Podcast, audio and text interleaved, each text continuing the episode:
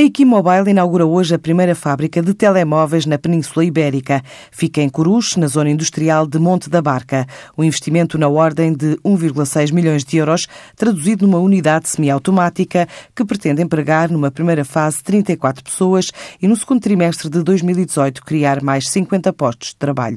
Um projeto anunciado há precisamente um ano à TSF pelo CEO Tito Cardoso. Portugal está a apostar em nós e vai apostar mais, cada vez mais. Nós, conforme tínhamos dito, nós vamos construir a fábrica aqui e fazer a assemblagem em Portugal. Mas nem tudo é aquilo que nós queremos ainda, nós temos mais. Pretendemos crescer, sobretudo pretendemos conseguir consolidar e crescer. Crescer 10%, crescer 15%. Ok, podíamos aceitar realmente crescer 10% a 15%, mas nós queremos mais.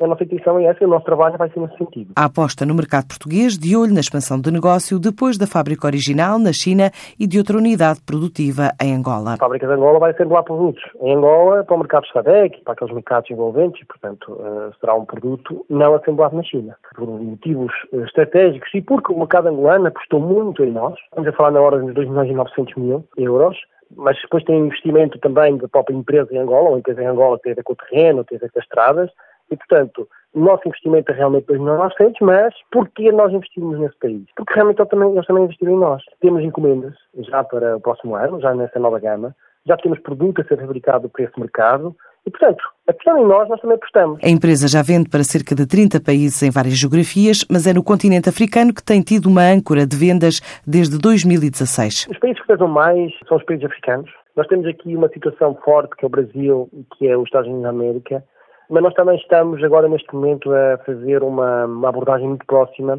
nos mercados de Gana, mercados de Paquistão e, portanto, os nossos mercados mais fortes realmente têm sido os mercados africanos. E o mercado angolano, o mercado moçambicano, o mercado África do Sul, o mercado Senegal, são mercados que têm apostado muito em nós e nós também estamos a apostar neles. A Equimobile cresceu em 2017, atingiu uma faturação entre 3 a 4 milhões de euros em receita e cerca de 400 mil telemóveis vendidos em todo o mundo.